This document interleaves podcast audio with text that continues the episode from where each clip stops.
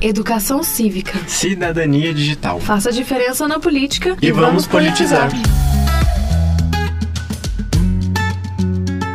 Olá, sejam muito bem-vindos e bem-vindas a mais um episódio do podcast Politizar. Me chamo Valéria. E eu sou Stephanie.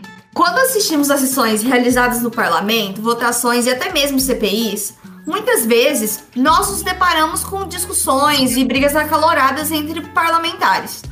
Uma pergunta bastante comum para quem assiste é se as casas legislativas não possuem regras para os parlamentares com relação ao comportamento. E hoje trazemos a resposta para você. Sim, existem.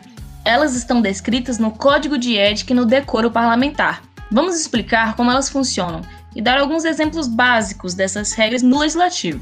Para começar, cada órgão possui seu próprio código, desde a Câmara dos Deputados às Assembleias Legislativas e câmaras municipais. Isso mesmo, cada uma institui as regras de acordo com a sua realidade, então você não encontra um único documento válido para todas.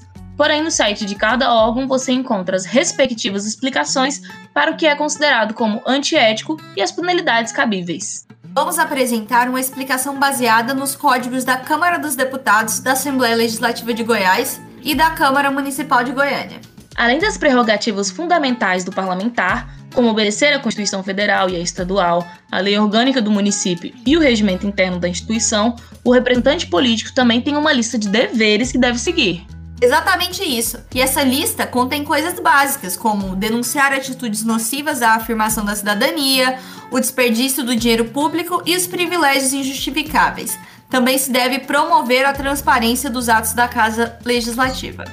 Isso aí, prestar solidariedade aos injustiçados, perseguidos, excluídos e contribuir para a não reprodução de preconceitos também entram nessa lista.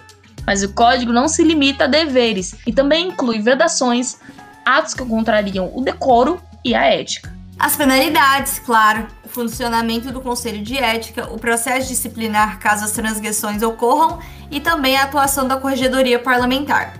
Resumidamente, o código explica o que pode e o que não pode e quais os processos para resolver a questão. Entre as atividades que serão consideradas como ofensa ao decoro durante sessões plenárias estão tumultuar os trabalhos do plenário nas comissões, palavras ou gestos imorais, acusar outros parlamentares de crimes sem provas e diversas atitudes antiéticas. Exatamente. E essas atitudes podem ter consequências leves, como censura pública, verbal ou escrita, suspensão de prerrogativas regimentais, sanções e até medidas mais graves, como perda ou suspensão do mandato. Com isso, para vigiar e resolver essas violações do legislativo, são criadas comissões éticas que aplicarão todos os procedimentos necessários, e é delas que devemos cobrar para que de fato as regras sejam cumpridas. Esperamos que tenham gostado e entendido. Finalizamos por aqui hoje. Obrigada por nos acompanharem. Compartilhem esse episódio. Nos sigam no Instagram, projetopolitizar.ufg. E caso queiram fazer alguma sugestão de tema para abordarmos, é só mandar mensagem via Instagram. Até a próxima! Até e vamos politizar!